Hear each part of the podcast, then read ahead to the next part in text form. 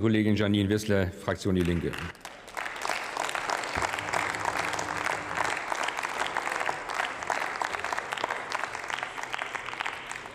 Herr Präsident, meine Damen und Herren! Die Energiepreise sind allein im August um 35 Prozent gestiegen. Die Lebensmittel werden teurer. Das 9-Euro-Ticket ist ersatzlos ausgelaufen. Für viele Menschen spitzt sich die Lage immer weiter zu. Für die 14 Millionen Menschen, die in Armut leben, die zu Niedriglöhnen arbeiten oder auf die Grundsicherung angewiesen sind und zunehmend auch für Normalverdienende. Und nun hat die Bundesregierung nach langem Hin und Her ein drittes Entlastungspaket beschlossen, in dem sie ja zumindest mal korrigiert haben, dass Rentnerinnen und Rentner und Studierende bei der Energiepauschale erst mal leer ausgingen, was im Übrigen eine Ungerechtigkeit sondergleichen war. Eine Einmalzahlung ist sicher besser als nichts, aber sie verpufft. Viele Menschen werden damit nicht über den Winter kommen. Und deswegen brauchen wir für kleine und mittlere Einkommen ein monatliches Inflationsgeld. Das ist nötig und nicht die weitere steuerliche Entlastung für Besserverdienende. Und sinnvoller als den Kreis der Wohngeldberechtigten auszuweiten, wäre ein bundesweiter Mietendeckel, weil dann könnte man Mietsteigerungen verhindern, statt sie auf Kosten der Allgemeinheit auszugleichen. Meine Damen und Herren. Das wäre eine wirklich sinnvolle Maßnahme. Da würden Sie auf einen Schlag Millionen von Mieterinnen und Mietern entlasten. Unterm Strich ist Ihr Entlastungspaket enttäuschend. Es ist sozial unausgewogen, es ist nicht nachhaltig, und das kritisieren ja auch Sozialverbände und Gewerkschaften. Menschen, die auf Grundsicherung angewiesen sind, bekommen in diesem Jahr überhaupt keinen Cent mehr, gar keine Hilfe mehr. Der Hartz-IV-Regelsatz soll erst ab Januar steigen um 50 €. Notwendig wären mindestens 200 € pro Monat, damit die Menschen nicht in Armut leben.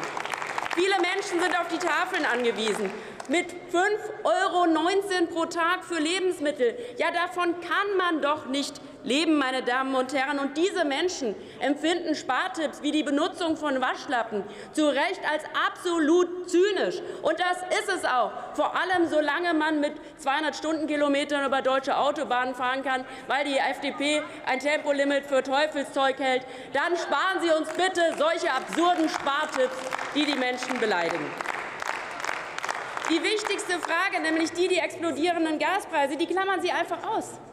Kein, kein, Preisdeckel, kein kostengünstiges Grundkontingent, keine Maßnahmen gegen die Spekulation. Stattdessen führt die Ampel eine Gasumlage ein, die ausgerechnet zufälligerweise dann die Verbraucherinnen und Verbraucher zahlen sollen, die mit Gas heizen, worauf ja der normale Mieter überhaupt keinen Einfluss hat. Wir sagen, die Gasumlage muss weg. Wir brauchen ein Verbot von Strom- und Gassperren, damit niemand im Dunkeln sitzt oder frieren muss, weil er oder sie die Rechnung nicht bezahlen kann. Und an der Gasumlage haben ja offensichtlich die Konzerne fleißig mitgeschrieben. Und dabei rauskam, dass nicht nur notleidende Konzerne sie bekommen sollen, sondern auch Unternehmen, die richtig gut verdienen, die sich gerade dumm und dusselig verdienen in dieser Krise. Weil es ist ja nicht so, dass alle ärmer werden gerade. Allein die Mineralölkonzerne haben im letzten Quartal einen Übergewinn von 38 Milliarden gemacht. Und auch Konzerne wie RWE verdienen gerade gut. Andere Länder schöpfen diese Übergewinne ab. Spanien zum Beispiel haben gerade eine Übergewinnsteuer eingeführt für Energiekonzerne und Banken, und damit finanzieren die den kostenfreien ÖPNV. Das, meine Damen und Herren, ist sozial gerecht, und das ist klimafreundlich. Nicht aber die deutsche Bundesregierung.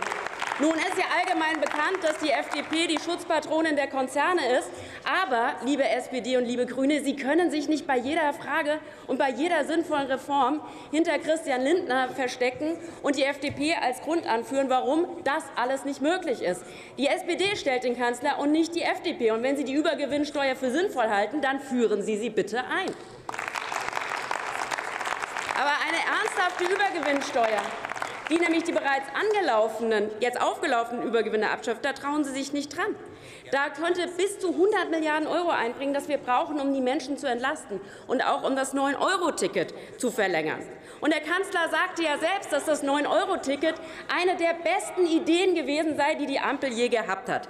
Da sage ich Ihnen, stampfen Sie doch bitte Ihre schlechten Ideen ein, wie die Gasumlage, und nicht die wenigen guten, meine Damen und Herren. Sie wollen die Schuldenbremse einhalten und verhindern gleichzeitig eine sozial gerechte Steuerpolitik.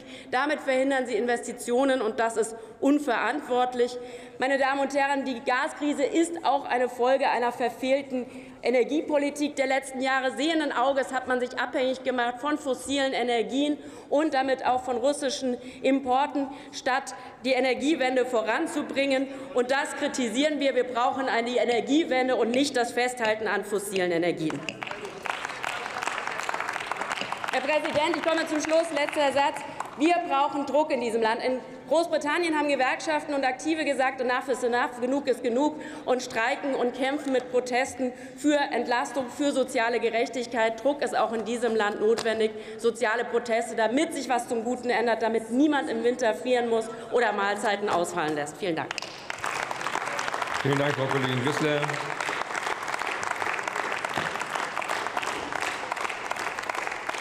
Als nächster Redner das Wort der